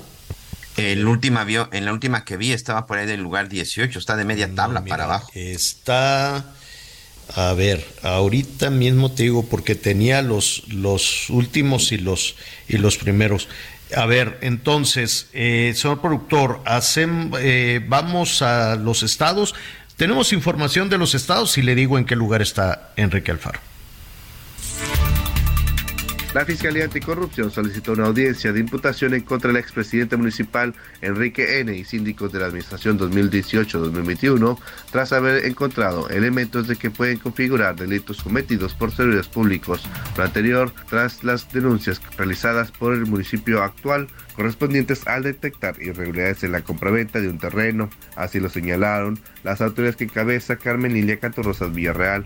Para el Heraldo Radio desde Tamaulipas, Carlos Juárez. Ayer por la tarde se registró una explosión de un ducto de hidrocarburos de petróleos mexicanos en la comunidad de Bomitza, ubicada en el municipio de Tula, que dejó tres personas heridas. Y es que de acuerdo con el reporte del gobierno estatal, los hechos ocurrieron después de las 5 de la tarde, cuando elementos de seguridad física de Pemex realizaron labores de reparación y mantenimiento y un error provocó la explosión que alcanzó a dos vehículos de la empresa pública del Servicio al Estado y un camión de Trascamo. Al sitio arribaron elementos de bomberos y protección civil estatal y municipales que acordonaron la zona, mientras que los tres trabajadores heridos fueron trasladados a un hospital público donde se reportan estables.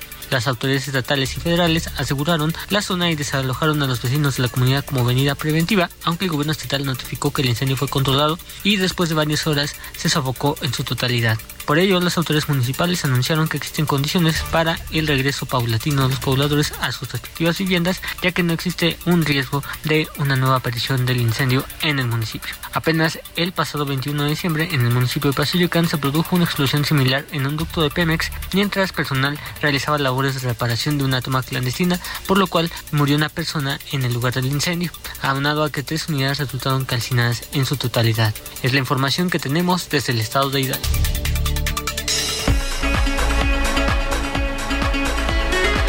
Bueno, eh, a ver, muy, muy rápidamente, antes de la, de la pausa, efectivamente se fue Enrique Alfaro, de acuerdo a, a C&E Research, que mañana vamos a, continuar con, con el análisis de, de esta evaluación. A ver, muy rápidamente.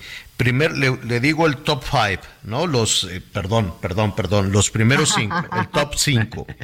El cinco primeros. Los cinco primeros. El top cinco, Mauricio Vila, de Yucatán, muy bien evaluado y eh, siempre ha estado muy bien evaluado Mauricio Vila. Saludos a todos los de Yucatán, ¿no? Más allá de, sí, todos, los de, Yucatán. siempre. Sí, sí, siempre salen muy bien evaluados. Saludos a nuestros amigos que nos sintonizan allá en Mérida. Segundo lugar, eh, Movimiento Ciudadano, Samuel García, 59%. Tercer lugar, Claudia Sheinbaum, Morena, 58%. Cuarto lugar, Tere Jiménez, PAN, de Aguascalientes, 57%.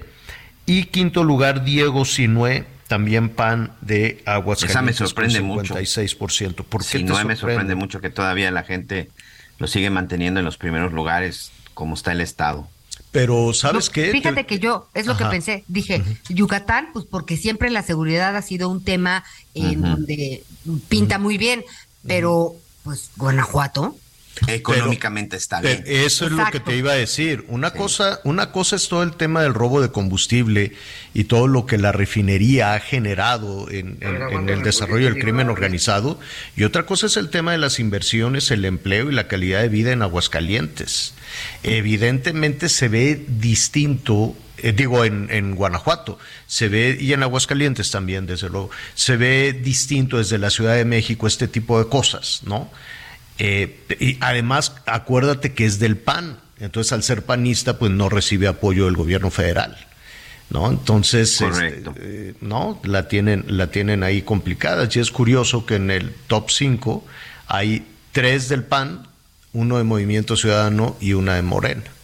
Entonces es interesante. Eh, ya habíamos comentado los que están en el último lugar, lo vamos a hacer después de una pausa porque ya viene la guitarrita. Volvemos de inmediato.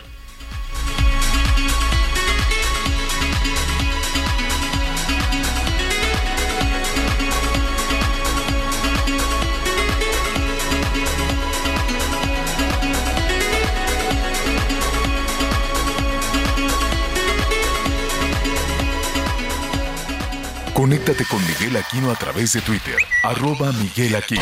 Sigue con nosotros. Volvemos con más noticias. Antes que los demás. Heraldo Radio, con la H que sí suena y ahora también se escucha. Heraldo Radio, con la H que sí suena y ahora también se escucha. Todavía hay más información. Continuamos. Las noticias en resumen. Berta María Alcalde Luján, actual comisionada de COFEPRIS y hermana de la secretaria del Trabajo Luisa María Alcalde, fue la mujer con mejor puntuación en el examen de conocimientos para elegir a los nuevos consejeros del INE. La Cámara de Diputados de México aprobó un dictamen que establece que el Instituto Nacional de Migración podría llevar a cabo revisiones de carácter migratorio dentro del territorio mexicano para comprobar la situación migratoria de los extranjeros. Esto además de los lugares destinados al tránsito internacional de personas establecidas. La COFEPRIS advirtió al Estadio Azteca que podría hacerse acreedor a una sanción por incumplir con la ley antitabaco. Esto luego de que en un video se observara a Ricardo Tuca Ferretti fumando en un palco del Coloso de Santa Úrsula. Durante los últimos 14 días, México reportó 51 nuevos casos de viruela del mono, sumando así un total de 3.928 contagios a nivel nacional. La Secretaría de Salud eh, señaló que en lo que va del año se han contabilizado 291 casos confirmados. Vamos contigo, Miguel.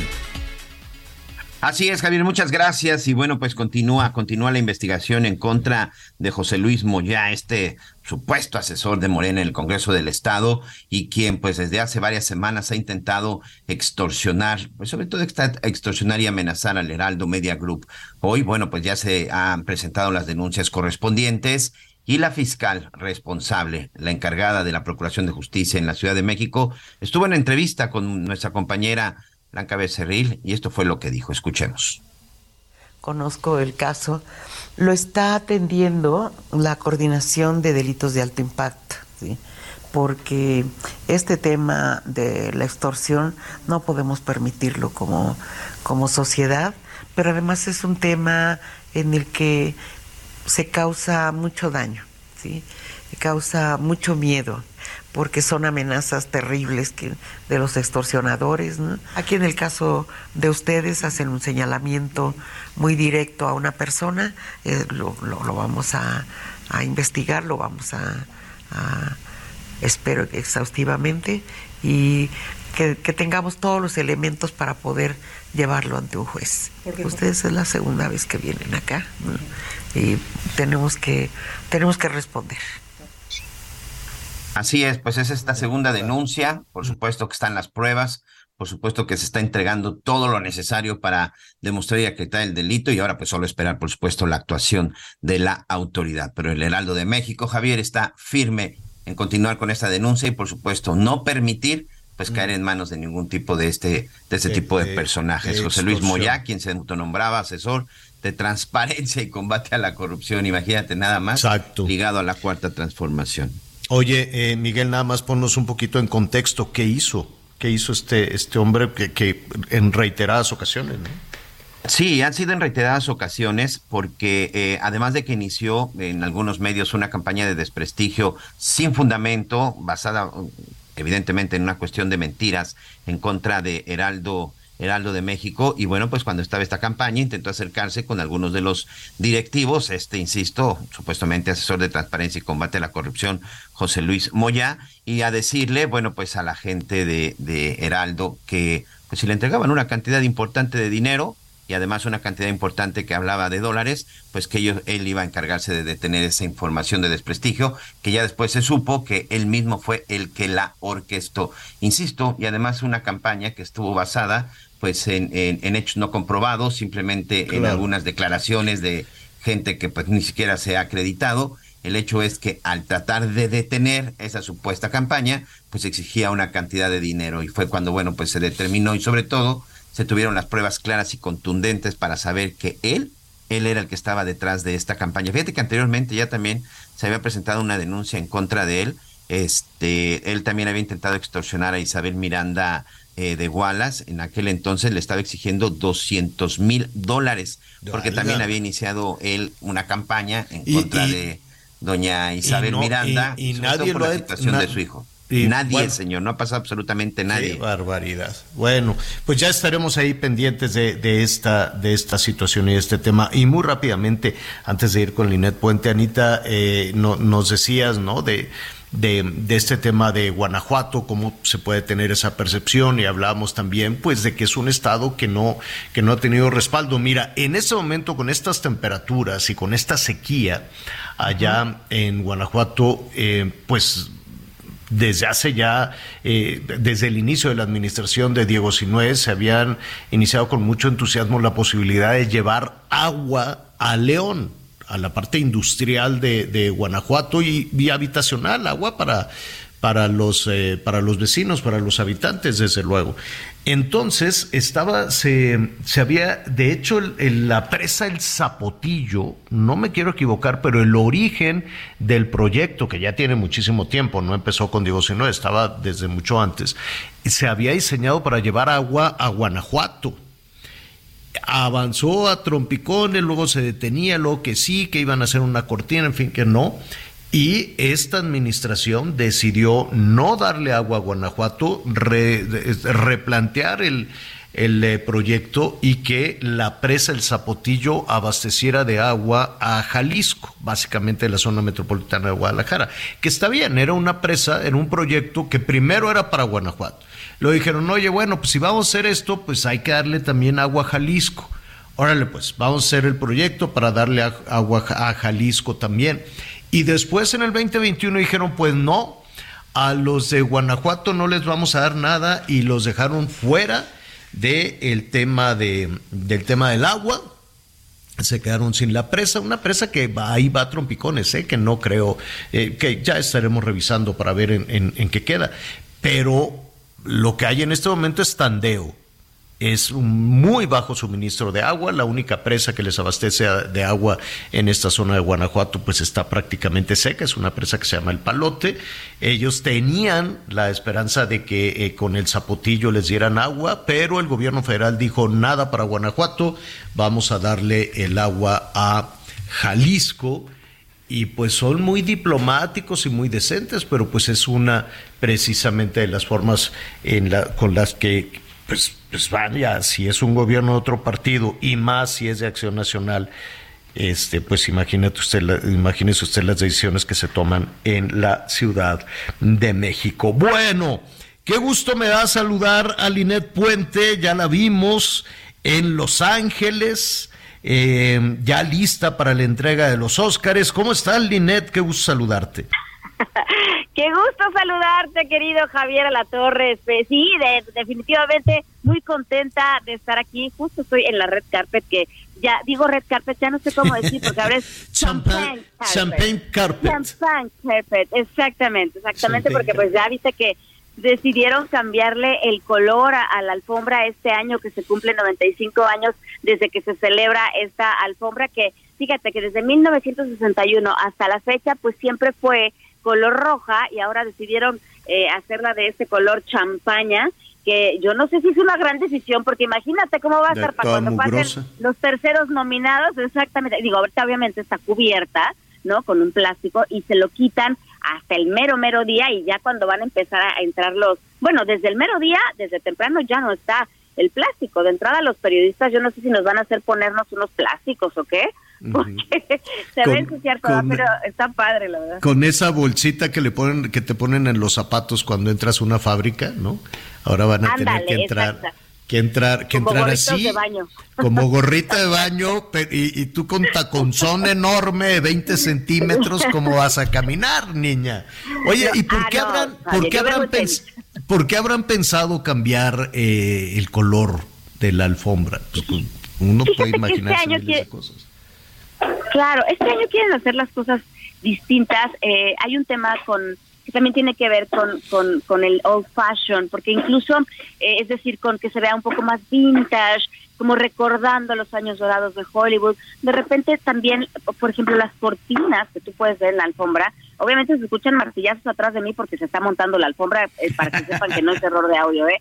Esa, Se sigue montando obviamente la alfombra. Eh, pusieron estas cortinas ahora como en color más eh, marrón, digamos, como el color ladrillo con café, como que están tratándolo de hacer de una manera no sé si llamarlo más elegante, más vintage, eh, recordando como los años anteriores de la, de, la academia, obviamente ya pensando en que ya dejamos atrás el COVID, obviamente ah, sigue habiendo mucho contagio. Bueno, no te quiero explicar los protocolos para poder tener la acreditación y estarte hablando desde el lugar en el que yo te estoy hablando. Me tuve que hacer prueba PCR ayer y hasta que tuve la prueba PCR pude entrar a este lugar, sobre todo las personas que vamos a tener contacto con las personal con las personalidades, con las estrellas de Hollywood que van a llegar, teníamos que hacernos una prueba PCR, si no, no hay manera de que estemos en este lugar. Y pues va por ahí un poquito. Ayer Jimmy Kimmel hacía esta broma, porque Jimmy Kimmel, que es el presentador de la entrega 95 del Oscar, estuvo presente en el desenrolle de la alfombra roja, que normalmente pasa como un evento como, ah, ¿no? Como normal X, pero ayer estuvo Jimmy Kimmel aquí e hizo la broma de que ojalá este año no haya ningún pleito, no haya ninguna ningún golpe para que se derrame sangre sobre esta este, alfombra color champán, refiriéndose a la bofetada, obviamente, de, de, de Chris de Will Smith contra Chris Rock.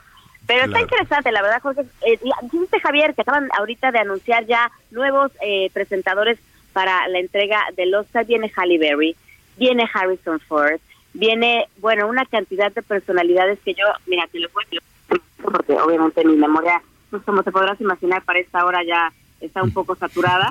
Pero mira, viene, fíjate, viene Kate Hudson, Harrison Ford, Eva Longoria, viene Elizabeth Olsen, John Travolta estará presente, ya habían anunciado que venía también Antonio Banderas, viene Salma Hayek, viene Nicole Kidman, Sigourney Weaver, además de los ya anunciados, Rihanna, Lenny Kravitz y por supuesto que todos los nominados al Oscar, nuestro Guillermo del Toro. Déjame contarte que ayer estuve eh, en el panel de nominados eh, de, Guillermo del Toro, por supuesto que esa información también la vamos a tener al ratito, pero eh, bien interesante todo lo que platicaba Guillermo del Toro y cada que abría la boca y cada que decía cualquier cosa era muy interesante. Él explicaba que siempre las películas que nadie quiere hacer son las que él quiere hacer. Esas son las que él quiere hacer. Las que son difíciles, las que son complejas. Y, y estuvo bien interesante, por supuesto que era fue el más asediado de la noche ayer. Eh, y pues Guillermo del Toro, que ya está listo para llevarse el premio a su casa.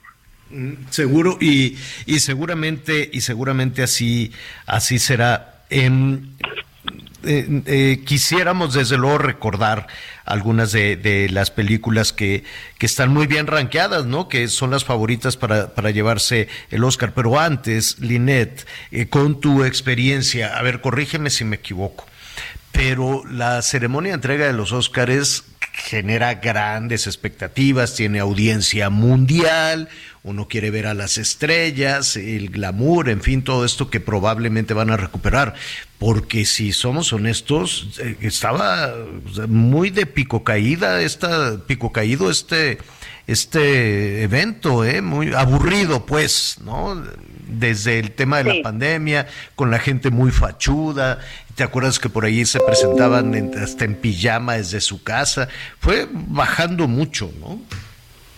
Totalmente, es justo lo que lo que lo que la razón por la cual hoy siento que están tratando de subirle el glamour y regresar como ese old, fashion y lo digo en inglés porque me parece que, que, en español la traducción correcta sería exacto que se vea más más vintage, más como esa parte como como como de el Hollywood viejo, ya sabes, el Hollywood de los años dorados entonces están tratando de que se vea de esa manera. De hecho, normalmente la alfombra, eh, para esta hora nos estaríamos rostizando en esta alfombra porque siempre es una alfombra muy descubierta. Ahora está muy tapada con muchas luces, obviamente, para que brillen las estrellas. Y de hecho, por ejemplo, te cuento como dato curioso, a nosotros, a todas las personas que estamos pues detrás de, no de, la, de la valla y donde los entrevistamos, todas las personas tienen que venir vestidas de negro o o azul, o azul, o, azul marino, eh, para que las que brillen sean las estrellas que pasen por la red carpet. Solo podemos estar vestidos de otro color los que estamos a cuadro, es decir, los que estamos transmitiendo en vivo, ¿no? Para, para como, como es mi caso o el de mis compañeros, pero el resto de la gente tiene que venir vestida de negro para que las que brillen sean las estrellas. Siento que es un año en el que específicamente quieren que, que se regrese el glamour de Hollywood que dejemos atrás la pandemia, los momentos duros, los momentos difíciles, y claro, quieren show pasado de, de Will Smith a Chris Rock, los números fueron muy elevados. Entonces creo que a eso responde que están invitando personalidades. Oye, Harrison Ford, Nicole Kidman, Halle Berry, eh, va a cantar Rihanna. No han confirmado todavía que vaya a cantar Lady Gaga. Lady Gaga está filmando en Nueva York esta secuela de Joker, de Guasón, junto con eh, Joaquin Phoenix. Entonces sé que tiene la agenda apretada y seguramente por eso no la han confirmado o será la sorpresa de mañana o pasado mañana, ¿no? Seguramente, pero pues son personalidades muy grandes que van a estar en el escenario y yo creo que eso a eso responde Javier, que quieren hacer precisamente eh, regresar, ¿no? El clamor de Hollywood Sí, ya me, ya me imagino la, la, producción que están haciendo entonces en el escenario, si están trabajando de esa manera en la alfombra roja, que déjame decirte que en términos de, de, audiencia, la alfombra roja, este, en una, eh, no, no, no le, ¿cómo te diré? No le teme a la producción ya al interior, ¿eh? Claro, claro, claro que no. No, por supuesto que no. Y obviamente, digo, será muy especial también ver cómo, cómo están diseñando toda la parte de adentro. A lo mejor hacen cambios también. Nosotros no tenemos acceso como tal al Teatro Dolby, mm. pero pues esa será la gran sorpresa de, de, la noche. Pero, pero está bien interesante. Creo que están montando un show eh, que vale toda la pena y que por supuesto yo los quiero invitar aprovechando, Javier, si me permites hacer eh, eh, el comercial para que no se pierdan exactamente eh, la transmisión de la entrega del Oscar a partir de las 5 de la tarde el próximo domingo por Azteca 7. estamos pues pues varios colegas, ya lo habíamos platicado el otro día, Horacio Villalobos, está Ricardo Casares, su servidora, Javier Ibarreche, que es una estrella en TikTok, este Pamela Cortés, vamos, somos un gran equipo que estaremos aquí transmitiendo para para todo México para que no se pierdan. Estoy muy emocionada de ver a Guillermo No, ahí Toro te ganar. vamos a ver, ahí te vamos a ver seguramente. Y bueno, este me queda claro ahorita de las estrellas que mencionabas, pues Alma llegará y va a arrasar como es su costumbre, ¿no? Arrasará porque tiene tiene de dónde elegir para qué ponerse, ¿no? O sea, No, es guapísima. Ah, esa es la nota. Siempre, siempre. ¿Sabes qué? Me encanta, Javier. Me encanta que inviten a Salma Hayek, porque siempre que invitan a Salma Hayek, da la nota. Da la nota desde que se para, porque obviamente, obviamente viste, pues además de los mejores diseñadores, recordemos que su esposo, pues es, eh, no lo sé el puesto específicamente, pero es uno de Pues los es el dueño de- del de negocio, es el, es el dueño del negocio. Tiene de dónde escoger, pues, ¿no? Tiene de dónde, a ver, ¿qué me pongo? ¿No? Y Sí, ahí le llevan exacto. varias cosas. Oye, ahora sí, te pregunto, los favoritos, ¿quiénes son? Vámonos, eh, si quisiéramos, yo sé que estás ocupadísima con los reportajes, las historias, a ver si mañana retomamos, pero ¿qué te parece si hoy nos dices tus favoritos? a ¿Qué prefieres? ¿Mejor película? Exacto, mejor película, perfecto, ahí te va. Mejor película que yo creo que va a ganar la película de todo en todas partes al mismo tiempo, que se ha convertido en la gran favorita de la temporada. Este, esta película que es bien interesante, que me, luego me, el otro día me preguntaban de qué trata, no, no sé de qué trata, no, no sabía explicar. O sea, yo creo que la gente la tiene que ver porque de verdad es compleja de es explicar, como cuando te preguntaban-. Cuando te preguntaban de qué se trata Bardo, nada más que sí le fue muy mal, le fue muy mal a Muy. González Iñárritu con su película. ¿Cuál otra? Está nominada en fotografía. Nada más la Ah, fotografía, bueno. sí. Ajá. Bueno, todo en todas partes al mismo tiempo. ¿Quieres que te diga actriz? A ver. Actriz, yo creo que será. Yo quiero que gane Kate Blanchett. Está muy dividido entre Kate Blanchett por la película Tar, que hace esta directora de Orquesta Maravillosa, y Michelle Yeoh, que es esta actriz que hace, pues es la protagonista de todo en todas partes al mismo tiempo, como que se han dividido en las entregas de premios, ¿no? Lo- lo- lo- el triunfo, cualquiera de las dos podría ser. En mejor actor, yo creo que es para Brendan Fraser. Siento que tiene un 90% de posibilidades de llevarse el Oscar. El otro 10% lo tiene Austin Butler. Eh, mejor actriz de reparto está entre Jamie Lee Curtis, que hace un papel maravilloso en todo, en todas partes al mismo tiempo, y la señora eh, eh, Angela Bassett, que, bueno, es la, la madre de la Pantera Negra en, en Wakanda por siempre. Yo creo que está entre ellas dos. El actor de reparto, no hay duda, será Ki Hui Kwan. Ay, ya lo aprendí, ya me lo aprendí, por fin. Oye, es que son nombres complicados este año. Sí. Ki Hui Kwan, que es este actor también que ha ganado en todos los premios, que también de la película Todo en todas partes al mismo tiempo, película animada, no hay duda. Yo creo que es el Oscar más seguro de la noche, que es para Guillermo del Toro de Pinocho. Que fíjate que ayer que estuvieron en el panel, la verdad es que se hicieron cosas tan interesantes. Entre ellas, creo que es un muy, muy buen año para las películas animadas. ¿eh? Las todas son muy bonitas, pero no, definitivamente. Lástima para ellas haber competido contra Pinocho este año, porque era muy buen año de película animada. Es más, yo te puedo decir, te puedo asegurar que Antonio Banderas y Salma Hayek vienen a presentar la categoría de película animada porque ellos son las voces del gato con botas que compite contra Pinocho. Y yo creo que Salma Hayek le va a entregar el premio en su manita a Guillermo del Toro. Ya verás, guarda, perfecto. guarda este tweet, guarda Eso. este tweet porque seguramente así será. Oye, pues que te, te felicito, eh, un trabajo extraordinario, una preparación espléndida, desde luego, para la transmisión. Es el próximo domingo a partir de las 5 de la tarde, una transmisión larga, ¿no?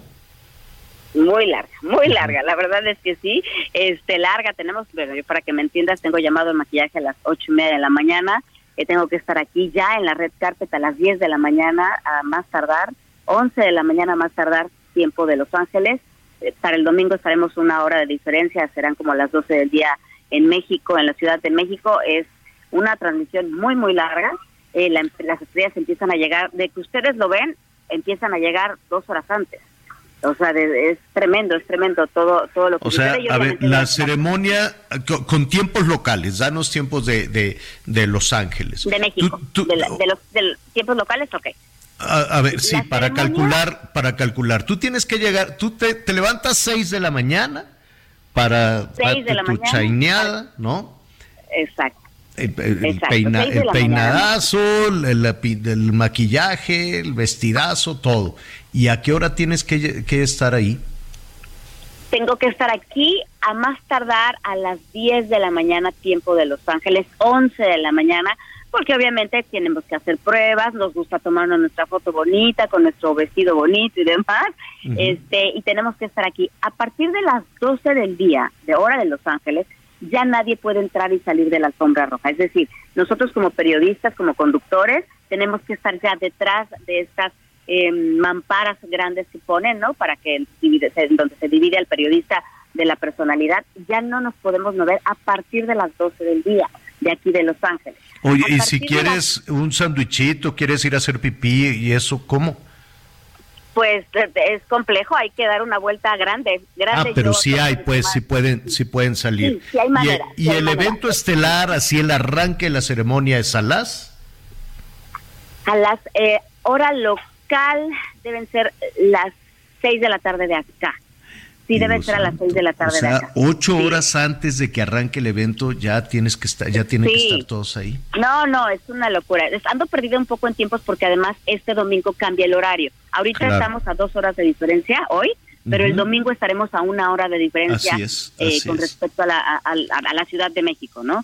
Entonces, bueno, pues sí, es, es un poco complejo, pero sí, según yo, alrededor de las seis de la tarde empieza la Qué barbaridad. Nuestro reconocimiento.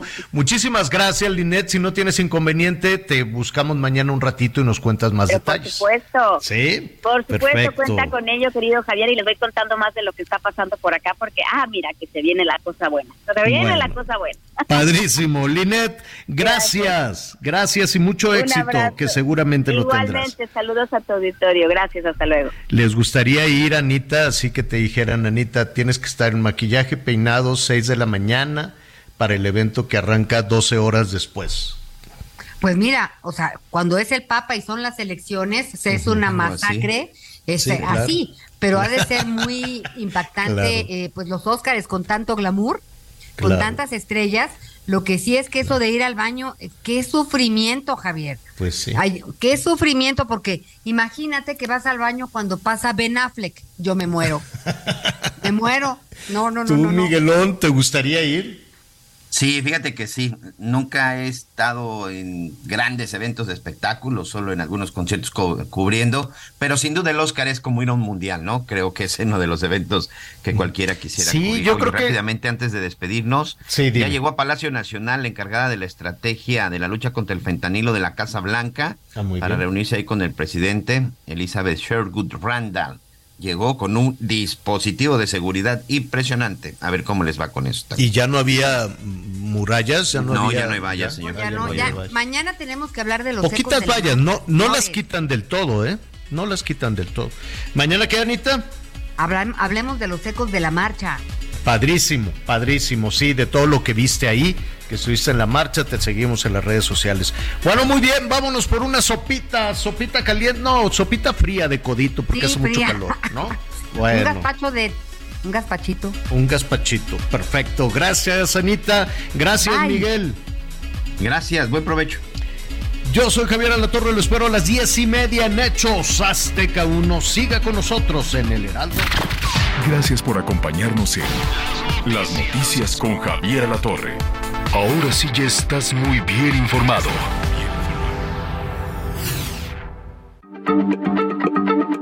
Heraldo Radio, la H se lee, se comparte, se ve y ahora también se escucha.